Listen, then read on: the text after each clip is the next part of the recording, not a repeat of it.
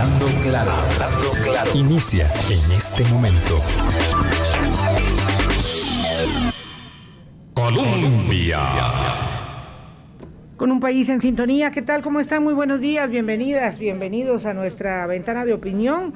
Hoy es martes y aquí nos encontramos. Vamos a conversar sobre el tema de educación eh, y en seguimiento. Ayer eh, observábamos un poco el tema en sus extremos políticos, legales y en seguimiento nosotros queríamos conversar hoy, eh, y lo haremos claro en unos minutos, con Abril Gordienco, que es activista cívica, ya está por llegar aquí a la mesa de Hablando Claro, eh, experta en diseño de política pública y además una persona muy, muy interesada en el tema educativo a lo largo de toda la pandemia.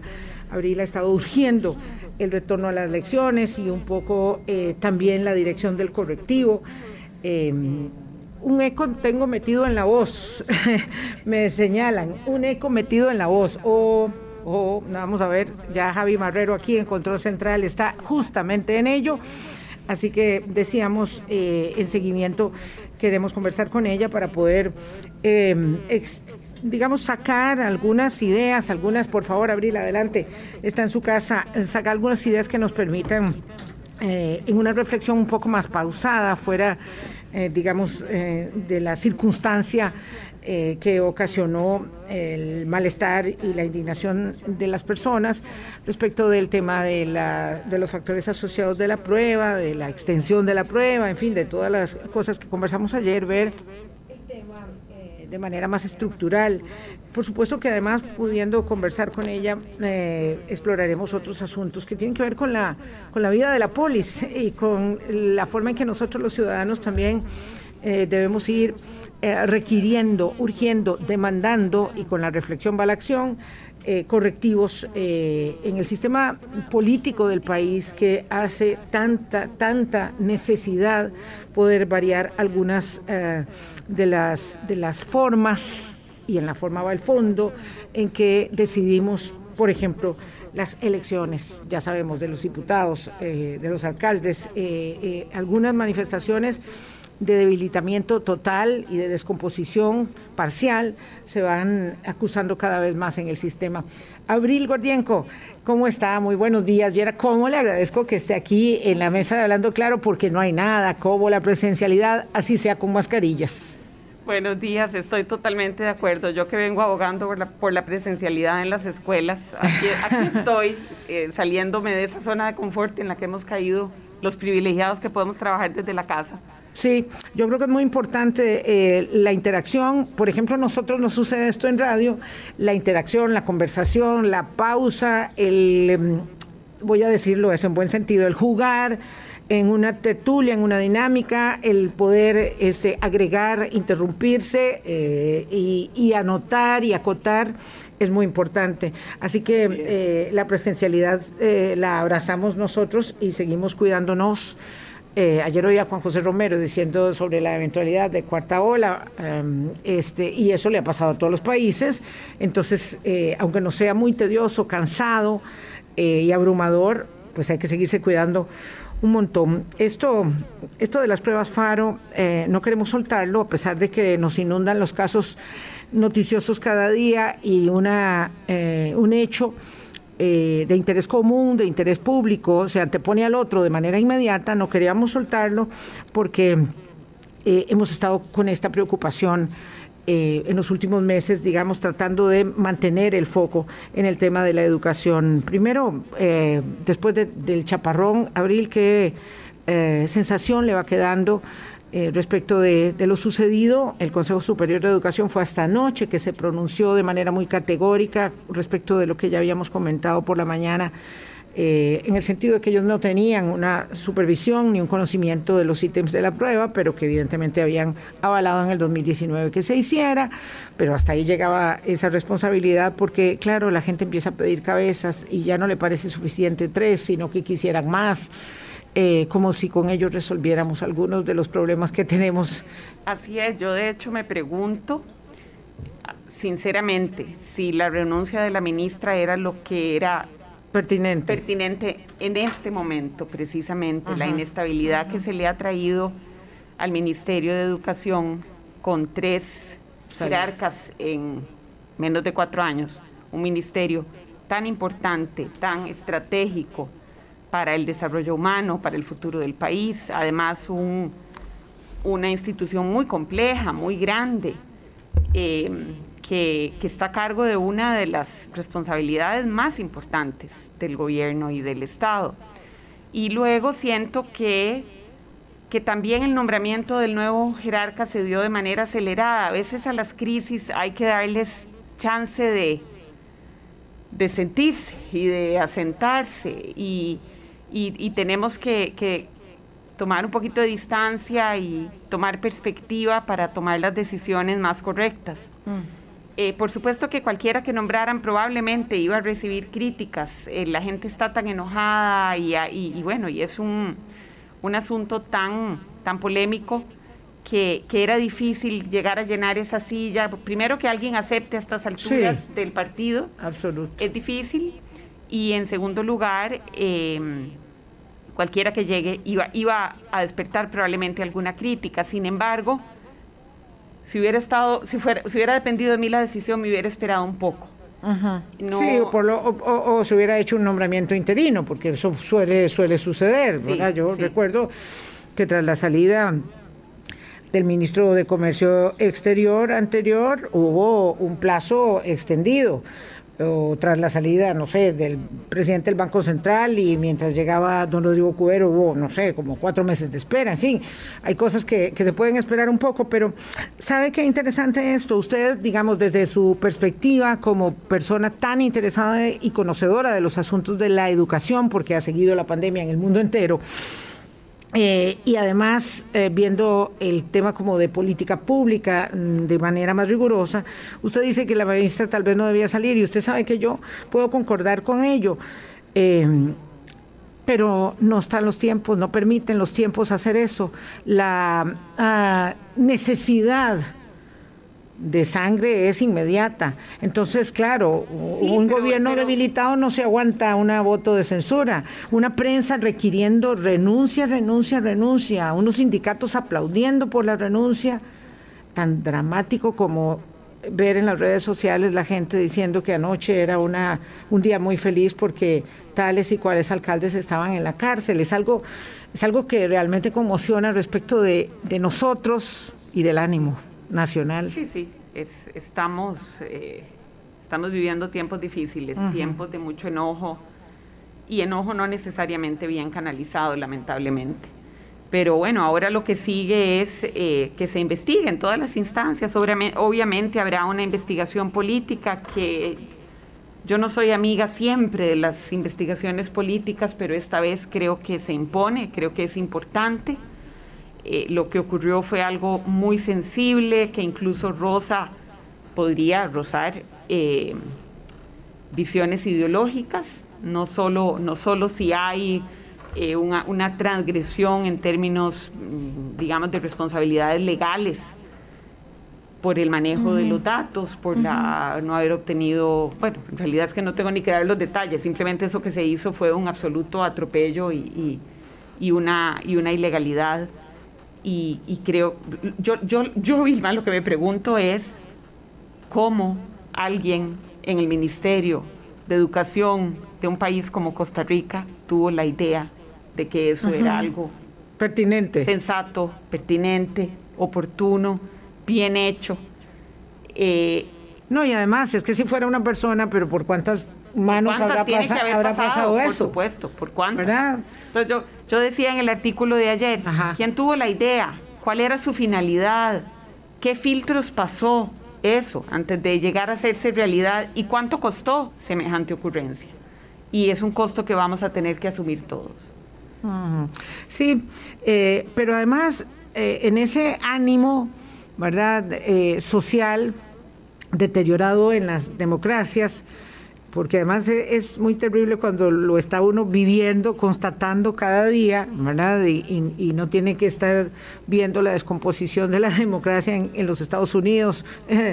el expresidente Donald Trump todavía diciendo la semana pasada que ganó las elecciones, o lo que pasa en Argentina con las elecciones parlamentarias, o lo que pasa en Chile cuando el presidente va a ser llevado a proceso. El Senado está dirimiendo hoy en esta una jornada muy larga eh, si, si va a proceder con la censura, eh, que es la caída, obviamente, y eso probablemente no, no suceda por los votos. Pero en fin, cuando uno ve lo que sucede en las democracias, y sabe que nos está pasando un poco lo mismo, porque allá en Chile estarán diciendo, en Costa Rica también la están pasando mal, ¿verdad? Este, ya eh, solo nos falta Uruguay, que pase algo en Uruguay, ah, no, sí, porque somos de claro. las tres, las tres estrellas de América Latina. América Latina, exacto. Entonces, claro, ahí hay una, una especie como de congoja, ¿verdad? De, de angustia, porque si se nos va deteriorando el sistema, esto que pasa ahora con el tema de los alcaldes es demoledor en términos de la afectación a la confianza y a la credibilidad ya maltratada. Eh, a mí me sorprende mucho escuchar personas en dos lugares en particular, en, bueno, no, en todos los lugares, este, donde dicen es que había tardado demasiado, es que todos sabíamos, es que había tardado mucho, no sabemos cómo esto se prolongó por tantos años. Y esas personas, ¿verdad?, en las zonas rurales, en las costas o aquí en el área metropolitana, han ido entonces, este, digamos, aceptando un poco mm, la contundencia de, los hechos y la imposibilidad de hacer algo al, respecto hasta que sucede algo como esto.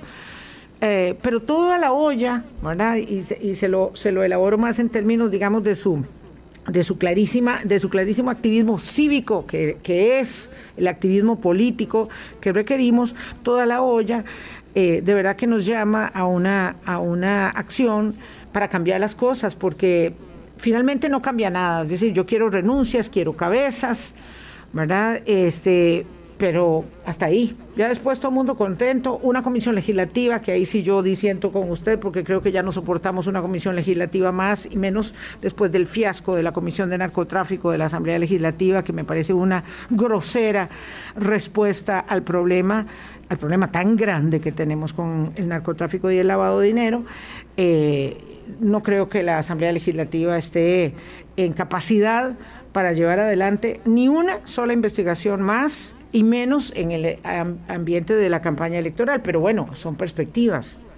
No, no, y no es que, como decía yo hace un rato, no soy muy amiga de las investigaciones políticas en general, no, no llegan a buen fin, corren paralelamente a otras investigaciones más rigurosas en las instancias judiciales pero, Pero creo que sí, pero creo que en este caso es inevitable. Nos guste o no nos guste, creo que es inevitable que ocurra. Si no es el mejor momento, ciertamente. En campaña política es, es un muy, muy mal momento para, para tener una investigación de carácter político, pero creo que es inevitable. Aunque la ministra haya renunciado, la viceministra haya renunciado, no se ahorrarán, eh, el gobierno no se ahorrará una investigación porque yo sí creo que hay un trasfondo político probablemente detrás de, ese cuestionario tan, tan sombrío y tan extraño. Pero... Sí, además nada puede sorprendernos. De pronto el trasfondo no era el que pensaban o se pensaba inicialmente, sino era de otra naturaleza. Sí, hay quienes este, elaboran todo tipo, digamos, de, especulaciones al respecto. Y bueno, a nosotros no nos corresponde hacer eso, pero sí es claro que... Mm, ah, hubiese sido, dicen que hubiese en política, no hay, este, y en la vida en realidad tampoco, hubiese sido mucho mejor que ella hubiera podido continuar eh, conduciéndolo. Creo que tenía mucho agotamiento, mucho desgaste, ¿verdad? Eh, y, también, bueno, está el, fuero personal, eh, cuando ya las cosas no se pueden sostener más. Y el punto, y con eso voy a la pausa para regresar con Abril Gordienco, es que el Ministerio de Educación Pública atraviesa una profunda crisis. Y esa crisis es atribuible a una infinidad de factores y es una crisis estructural que no se tejió con la pandemia.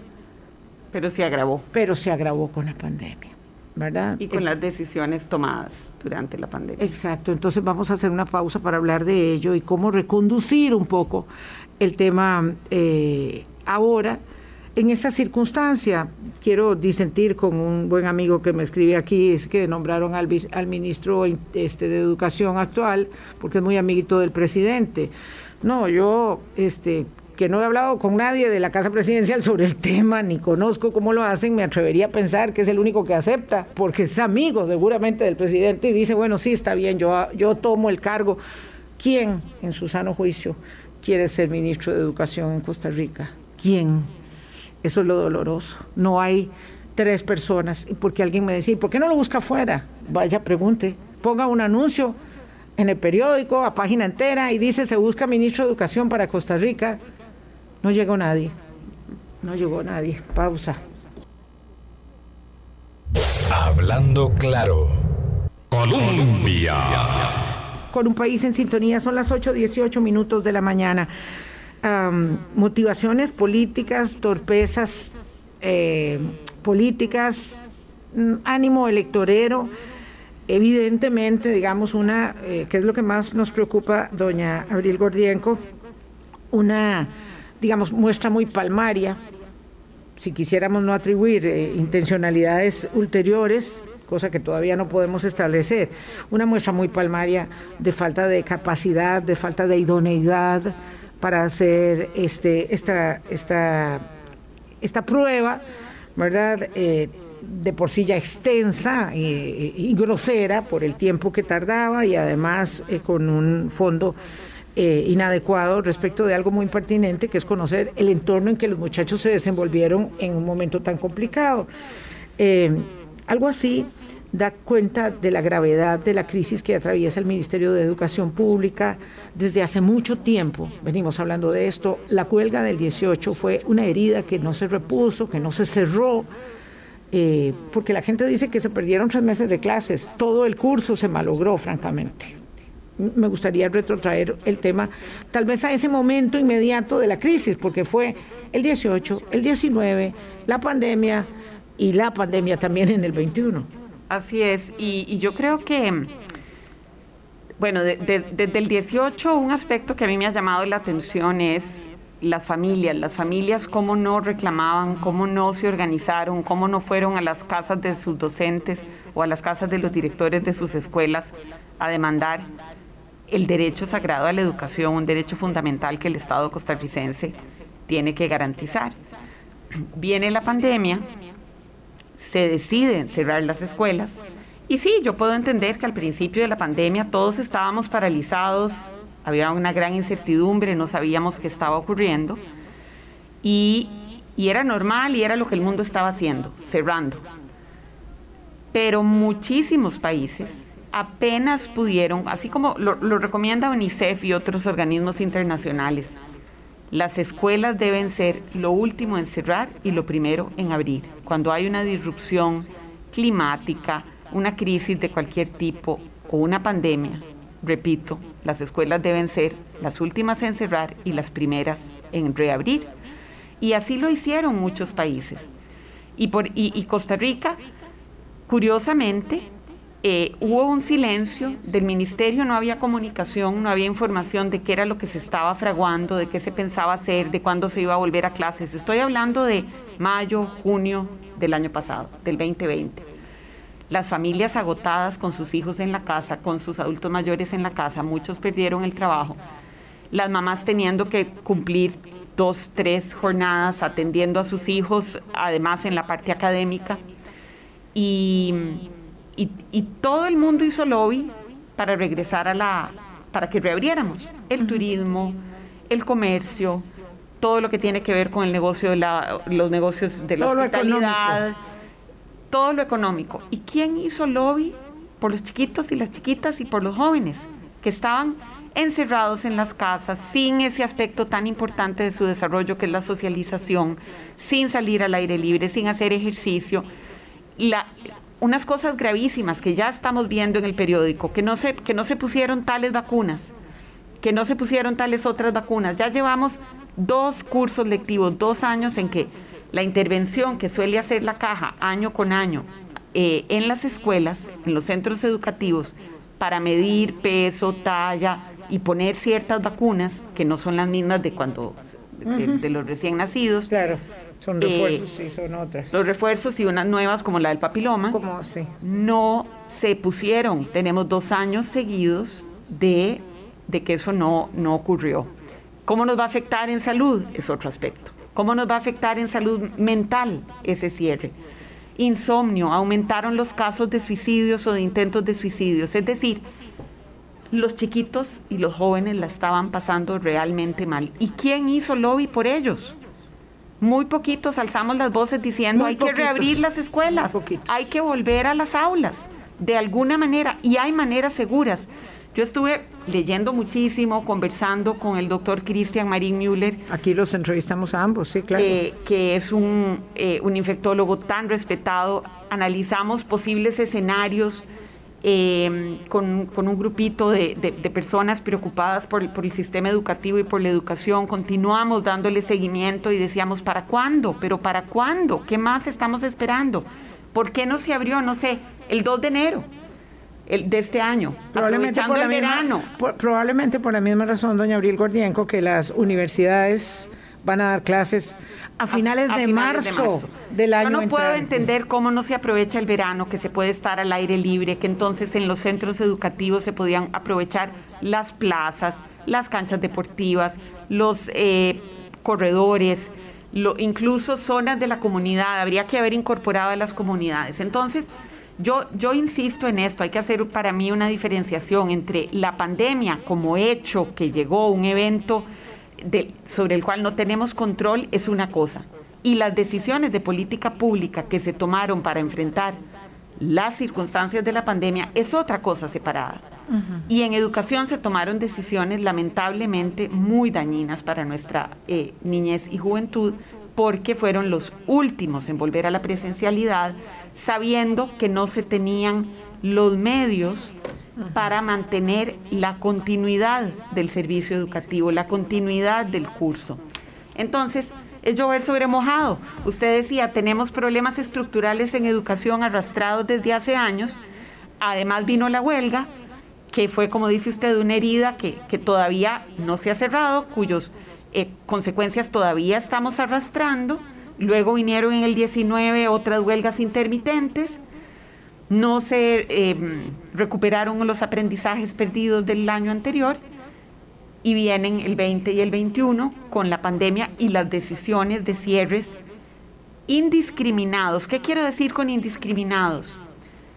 ¿Por qué había que cerrar todas las escuelas de todo el país cuando las circunstancias geográficas, socioeconómicas, pero sobre todo pandémicas eran muy diferentes? No era lo mismo una escuela en Dota que por meses no tuvo un solo caso. Vamos, a doña Abril, yo, yo la, la escucho, eh, me, me remonto a algunos escenarios donde vimos esas aperturas de escuelas en otros países, ¿verdad? Eh, diferenciadas.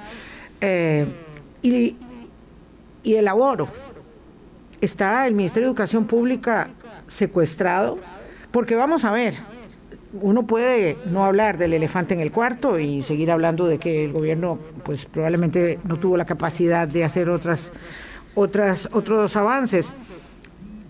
Pero es que los educadores no lo permitían. Es decir para poder regresar a clases en este segundo segun- segundo semestre en ese mo- modelo híbrido eh, hubo muchísima resistencia es decir, si nosotros, si nosotros no entendemos que en esa zona de confort, donde están los universitarios hoy, estaban todos los gremios educativos, eh, y que no hay nadie, por buen ministro o ministra que pretenda hacer o sea, que pueda gestionarse en el desempeño de ese cargo sin, a- sin acuerdo al beneplácito de los sindicatos, eh, nos estamos engañando todos. Estoy de acuerdo, yo sé que, es, sé que es una institución sumamente compleja, pero se vuelve más difícil cuando, cuando la inercia hace que ciertas realidades se asienten y se afiancen. Entonces, no es lo mismo un docente al que lo mandaron a la casa dos, tres meses, pero le dicen, vea, en cuanto podamos vamos a volver y vamos a volver poco a poco y vamos a volver con todas las medidas de seguridad. Vilma, la comunicación en la política pública es fundamental, la buena comunicación. Y dentro del Ministerio de Educación Pública sabemos porque hay eh, informes de la Contraloría, porque el Estado de la Nación lo dice, porque he tenido la oportunidad de conversar con diferentes eh, eh, digamos, gente de, diferentes niveles del ministerio. Lamentablemente la comunicación está rota, tanto a lo interno como hacia lo externo.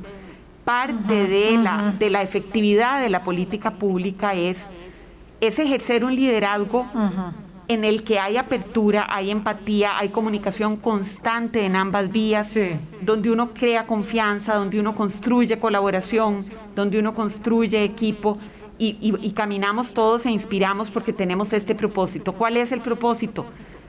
darle a nuestros niños y niñas su educación, volver. Entonces, no es lo mismo convencer a gente que lleva ocho meses metida en su casa, que ya se acomodó, que ya se, se adaptó a esa realidad, que a los tres meses haberlos vuelto a sacar y, y incluso mantenerlos constantemente con la sensación, no perdamos el norte, el norte es volver, ¿verdad? Entonces, sí, yo entiendo que ya establecida esta realidad, que, que, como decíamos ah, cuando llegué aquí, que a mí misma me cuesta salir de mi casa porque llevo rato trabajando ahí, eh, pues claro, es una realidad para los docentes y hasta para los niños y hasta para los padres de los niños, porque se, se, se crearon nuevas realidades, se construyeron inercias difíciles de cambiar. Pero bueno, ahí nos estamos devolviendo de nuevo a que, a que había momentos para hacer las cosas y, y sí, pero pregúntele, la mayoría de los docentes son personas sumamente entregadas, con una gran vocación.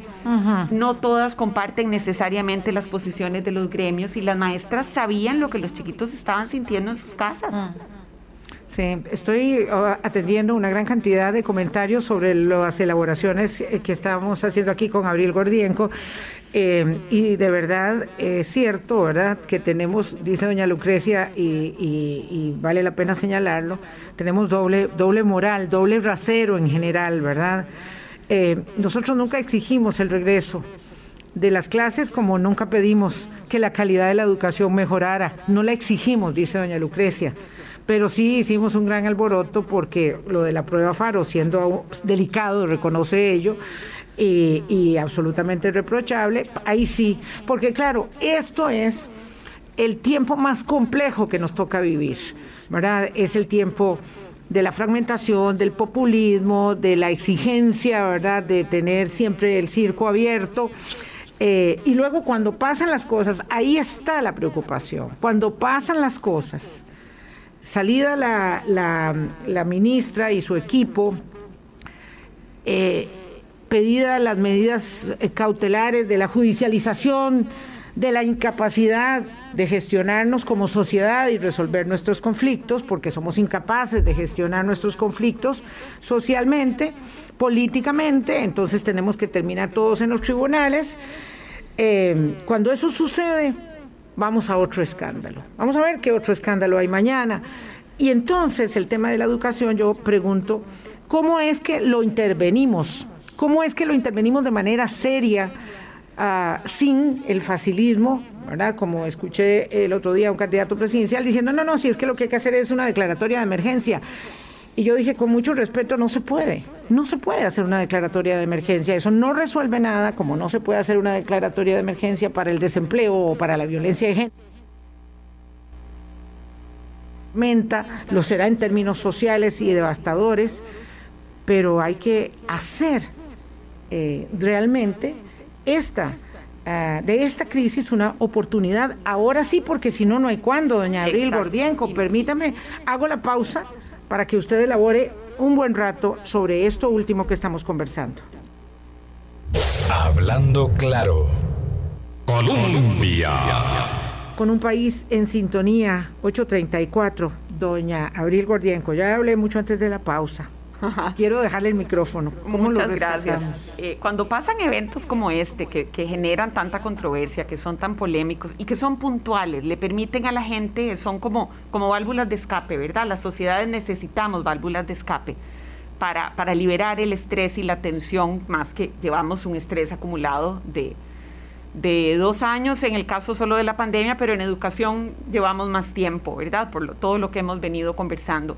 Recuerden el caso de las de las guías sexuales, cómo se movilizaron algunas familias, muchas familias en muchas regiones para oponerse. De nuevo era algo muy puntual, muy polémico, acotado, contra lo cual es fácil. La educación para la salud y la sexualidad. Exacto. Entonces, y ahora es, bueno, estos cuestionarios, con toda la razón, yo estoy feliz de que las familias se movilicen y se quejen y, pongan eh, acciones que quieran poner y por fin se vuelvan hacia, hacia qué está pasando con la educación de sus hijos.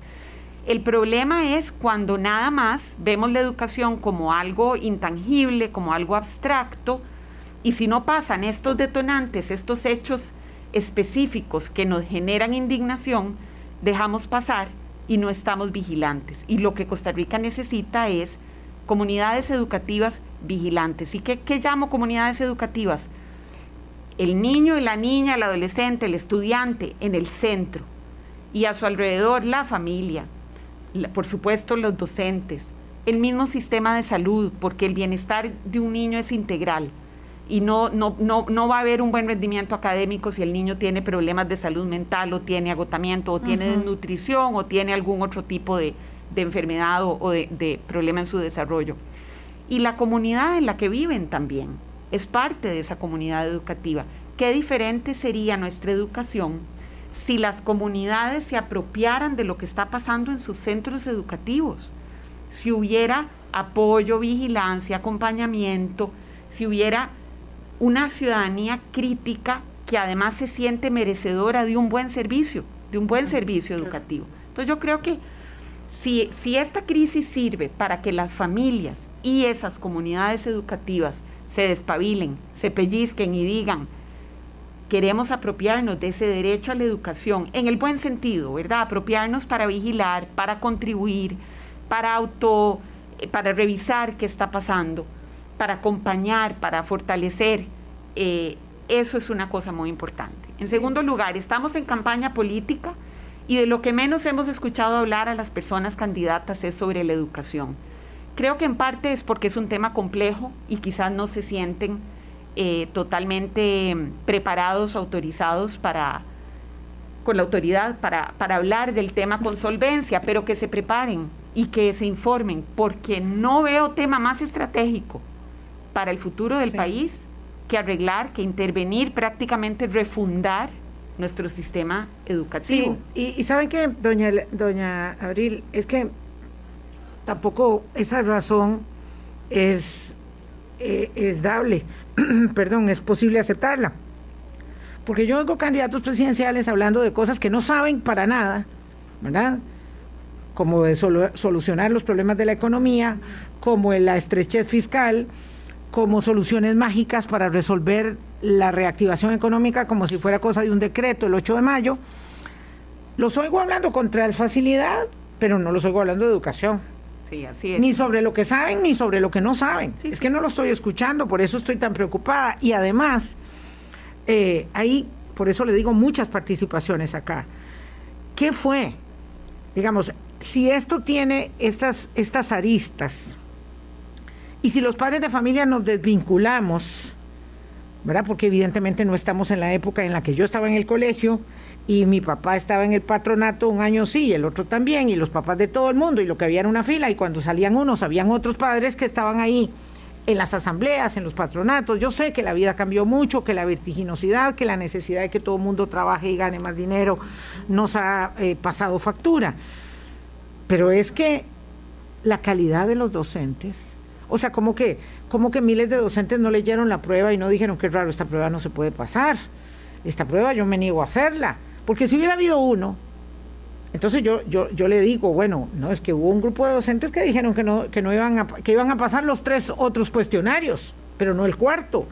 O que hubieran tenido el criterio. Pero es que nadie dijo nada. Es que los sindicatos que están prestos a cerrar las calles para impedir la reforma fiscal en el 2018 y terminaron a, hincando a los alumnos, no han sacado pronunciamientos, o yo estoy muy desinformada y no los he visto diciendo cuál es su indignación, porque son responsables, porque son responsables. A mí alguien me pregunta aquí que si esto es una continuación de la UPAD, yo no me monto en esa en esa, yo, cosa. Yo, yo, en las teorías de conspiración a mí a mí no me gusta alimentarlas en absoluto. Creo que que esta es una oportunidad también para los gremios, también para los sindicatos, para autorrevisarse, para revisar cuál es su rol. Yo hubiera querido que fueran los sindicatos los que del año pasado pedían a la ministra que se reabrieran las escuelas, por lo menos aquellas en las que las condiciones epidemiológicas lo permitían. Pero yo no meto además en el mismo saco a los docentes, eh, a todos los docentes con los sindicatos. Yo creo que la mayoría de docentes son, como decía hace un rato, personas con una gran vocación y con un gran amor por su trabajo y por los niños y las niñas y, por, los, por el estudiantado. Eh, creo que incluso las primeras voces de alerta de lo que estaba ocurriendo vinieron de maestras que fotografiaron los exámenes. Tal vez no se sintieron con la autoridad de detener aquello, no lo sé, por, el miedo a, una sanción por no, por no, poner el, no, no pasar el cuestionario. Pero, pero eso también debemos, como, como hacer bien, hay que preguntarse por qué, por qué no se sintieron con la autoridad. Creo que a los docentes también les hemos zafado mucho la tabla. El sistema les ha quitado mucha autonomía, les ha quitado eh, la, libertad de, digamos, de trabajar dentro de sus aulas con, su propio criterio y con más eh, independencia. También está la figura de los directores de las escuelas. Los directores tienen, o sea, si, si, si, si les diéramos mayores instrumentos a los directores, mayor independencia, podríamos también desde ahí salvar la educación, convertir a los centros educativos en, organizaciones mucho más, o sea, con, visión precisamente de organización, en la que pueden tener autocrítica y pueden a nivel como celular mejorar eh, la calidad y el desempeño de lo que están haciendo. Y lo que pasa es que tenemos un ministerio muy centralizado. Bueno, efectivamente, esto me dice un comentario anónimo muy interesante que tengo aquí eh, y por lo que veo es alguien que conoce. Y me dice, lo lamento mucho, pero doña Abril no está bien informada porque no puede, no puede valorar eh, el contexto sin considerar los sindicatos. Esto es hace unos minutos. La apertura por zonas, por ejemplo, en Costa Rica no era viable. Eh, somos muy pequeños, bueno, no somos Argentina, donde se puede abrir Córdoba y no se puede abrir Tucumán, qué sé yo, este, eh, somos tan pequeños que no podíamos darnos esa opción que sí vimos en países grandes y con modelos de administración mucho menos centralizados. Y claro, ese es el tema. El tema para mí es que es imposible haber pensado que los sindicatos iban a permitir que se abriera, no sé, en Guanacaste, y el resto del país no, porque de pronto resulta que resultaba muy bien abrir Guanacaste en términos de la aceptación de los niños, de los padres, y eso era un problema. Vilma, pero es que yo me niego a aceptar que estamos en un país en el que los sindicatos son los que toman las decisiones. Ah, pero es que uno se puede negar. si en abril uno se puede negar. Si el interés superior de los menores es que en una zona donde epidemiológicamente no hay problemas y las aulas además son abiertas porque por cuestiones climáticas fueron diseñadas de manera más abierta, donde hay más zonas verdes donde los niños podrían haber recibido lecciones. Entonces, ¿qué es primero, el huevo o la gallina? No sé, faltó autoridad para, para decirle a las direcciones regionales, usted en esa zona búsqueme los cantones donde sí se puede abrir porque las condiciones lo permiten y abre. Y volvemos a cerrar si es necesario, volvemos a reabrir, como lo han hecho las escuelas privadas y los eh, preescolares privados y los colegios privados.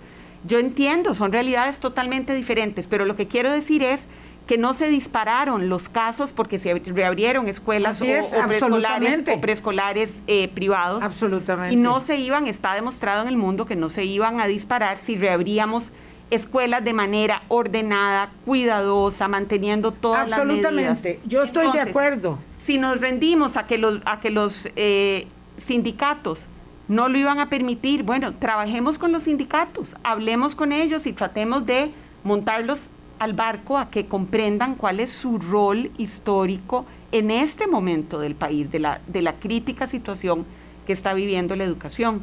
Y, y mandemos un poco, saquemos un poco el poder de ese centro que está muy desconectado de las realidades y pasémosle más poder a las direcciones regionales y, y de nuevo a los centros educativos. No tienen ninguna autonomía, no tienen ninguna capacidad de decisión y eso no está bien. Qué difícil. hay, hay elaboraciones tan, tan severas. Alguien dice, es que el problema es que había muchos padres que estaban contentos de que los niños iban a pasar tan fácil.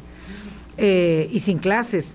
Hay otro que dice, claro, lo que ustedes dicen suena muy bonito, pero los padres atentos a la educación de los hijos y activos en los centros educativos eh, somos muy pocos. Pero además, ¿usted qué cree? Que nos reciben con los brazos abiertos. La mayoría de las veces los que somos vigilantes de que todo camine como debe ser, somos tildados de necios y de sapos.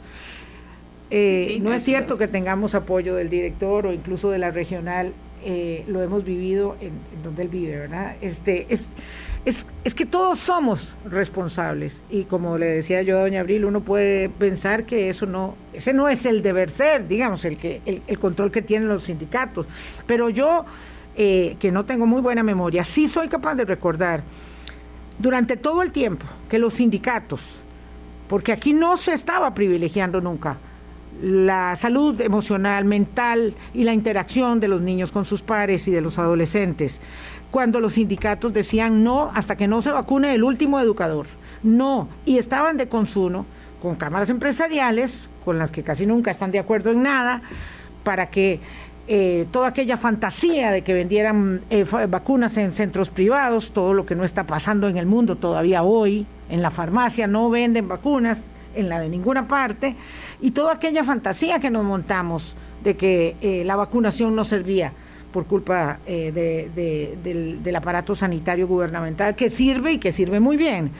Entonces, claro, eh, todo eso lo hicimos, lo hicimos para, para retardar, retardar el, regreso a clases. Doña Irma, yo vuelvo a la importancia de la comunicación. Yo creo que a todos los niveles durante la pandemia, los primeros meses creo que se manejó bien, muy bien, pero después faltó un liderazgo de parte de, las autoridades. Eh, superiores del Estado para construir confianza, para construir cuál es la meta nacional, hacia dónde vamos y para que todos pongamos de nuestra parte. Hay, otros países que lo lograron con liderazgos muy positivos. Eh, a mí me encanta ver el ejemplo de Nueva Zelanda, que es un país que, en, términos de cantidad de población eh, no es tan diferente al nuestro y lo que logró la presidenta Ardern allá es, es impresionante, pero su capacidad de convocar a la gente a asumir cada quien su responsabilidad en la situación que se estaba viviendo, eh, es excepcional. Y, bueno, aquí no tuvimos eso, pero, y no lo tuvimos en muchos niveles. Ahora, ¿qué sigue y qué viene y qué debe venir? Permítame, por favor, doña Abril, hago una pausa. ¿Cómo, ¿Cómo hacemos para tratar con los sindicatos si no tienen educación para escuchar? Esta es una elaboración que hace también una de nuestras oyentes. 8.47, pausa para que doña Abril Gordienco haga unas elaboraciones de, de cierre. Hablando claro. Colombia. El país en sintonía 8.49 de la mañana. Doña Abril Gordienco es activista. Eh, trabaja mucho en temas de política pública y es una activista política reconocida eh, y sobre todo en temas de educación. ¿Hacia dónde vamos ahora? ¿Qué hacemos ahora? El Estado de la Educación ha recomendado un gran acuerdo nacional y yo no veo otra salida que, lograr eso. El próximo gobierno difícilmente va a tener, va a llegar con un caudal electoral eh, sólido, difícilmente va a tener mayoría en la Asamblea Legislativa, le va a tocar lidiar con una asamblea igual de fragmentada que esta o incluso más. Y, además encontrándose la, la educación en su punto más crítico, más bajo, por todas las razones que hemos venido diciendo y con este escándalo que, que mina la confianza de la ciudadanía, de las familias, que crea desconfianza, que debilita por completo al interno del, ministerio, eh, los, incluso los liderazgos internos y la credibilidad, que además da el traste con, con, proyectos de largo plazo, ¿verdad? Todo queda como, como en suspenso. Eh, es una lástima que esto haya ocurrido eh, en este momento tan bajo para la, para la educación. Entonces, estoy de acuerdo que se requiere un, un gran acuerdo nacional que debe ser convocado con la mayor urgencia en cuanto se consolide el, quién es el próximo gobernante, quién va a ser la, la persona que, que gobierne los próximos cuatro años. Lo primero que hay que atender, pero con nivel de una urgencia que no puede esperar un día más, es el diagnóstico de cómo están los aprendizajes para lograr la nivelación. Y esa nivelación va a tomar un esfuerzo enorme en el que yo creo que incluso vamos a tener que llamar a la sociedad civil a estudiantes universitarios, a eh, docentes pensionados, a incluso profesionales que quieran dedicar una hora a la semana a ayudarle a nuestros chicos y chicas a recuperar eh, conocimientos, a fortalecer conocimientos, a profundizar, porque es que lo que, lo que se viene es tan grave como que necesitamos nivelar lo que no se ha alcanzado, lo que se perdió, ¿verdad? Lo que, el rezago que tenemos, pero además hay que seguir avanzando y seguir adquiriendo conocimiento. Entonces, eso para mí es la primera tarea y hay que, parte del acuerdo es cómo lo vamos a lograr. Y yo solo veo que se pueda lograr si además la sociedad civil, si además la ciudadanía se incorpora a apoyar. Y por supuesto el sector privado y que las universidades aporten a sus TCUs. Esta es una idea de mi amiga Silvia Castro que me parece eh, fantástica. Em, y luego, pues ya hay que atender todos las otras, los otros problemas. Tenemos problemas en infraestructura, tenemos problemas de gestión. Si el modelo con el que venimos trabajando no sirve, no está sirviendo, esa verticalidad, excesiva centralización, gran burocratización del ministerio, no ha dado los resultados, hay que repensar el ministerio, hay que hacerle una reingeniería eh, eh, estructural, administrativa, para ver cómo hacemos para descentralizar procesos. Luego hay que hablar de la adaptabilidad del, servicio, cómo logramos que el servicio sea, eh, se mantenga, que no se interrumpa si viene una inundación, si viene un terremoto, si la pandemia continúa, si viene otra ola, ¿cómo hacemos para que el servicio educativo tenga continuidad? hay que hablar del, problema de la conectividad, que es muy importante, pero no es el más importante. No es el más importante. No es el más importante. Eh, la calidad de los docentes, la independencia de nuevo de, los circuitos de las eh, regiones, cómo, cómo trabajar en eso. Em, el Estado de la Nación lo tiene muy bien diagnosticado, ha propuesto este acuerdo nacional, quiénes se van a sentar en esa mesa, ¿verdad? Y, y hay que yo creo que quien, quien convoque a esa mesa, volviendo a la comunicación y al liderazgo colaborativo y adaptativo, tiene que tener la capacidad de convencer a todos los que se sienten en esa mesa de su responsabilidad en esto. De que aquí no se vale seguir poniendo palos en las ruedas y que todos tenemos un propósito común que es salvar a esta generación. salvarla y que las que siguen y que las que siguen tengan oportunidades. Estamos hablando del desarrollo individual de más de un millón de personitas, pero del desarrollo del país. Es que nada, nada va a salir adelante si perdemos a esta generación por los próximos 20 años. La reactivación económica, la productividad, el empleo, la calidad del empleo todo eso, la corrupción, el crimen organizado, todo está relacionado con la educación. Todo está relacionado con la educación. Hay una gran cantidad de participaciones en un sentido y en el otro. Eh, y yo le agradezco muchísimo a Abril Gordienjo que haya tenido este eh, la disposición para venir a acompañarnos. Quisiera que habláramos de otros temas que tienen que ver con eh, reformulación del sistema político, pero será otro día. Eh, a veces tiene que pasar cosas tan dramáticas como lo que está sucediendo con los alcaldes para que se presente de inmediato un proyecto de ley para parar la reelección indefinida, que es un despropósito. Eh, y una acción de inconstitucionalidad que no se ha resuelto y que debería haber estado resuelta hace mucho también en ese mismo sentido. Eh, gracias por las reflexiones, doña Abril. Buen Encantada, Vilma. Muchas gracias por la invitación y gracias a quienes nos han escuchado y nos han estado viendo durante esta hora. Involúcrense, involucrémonos. Este tema no lo podemos soltar. Pasen buen día. Hasta mañana. Hablando claro, hablando claro.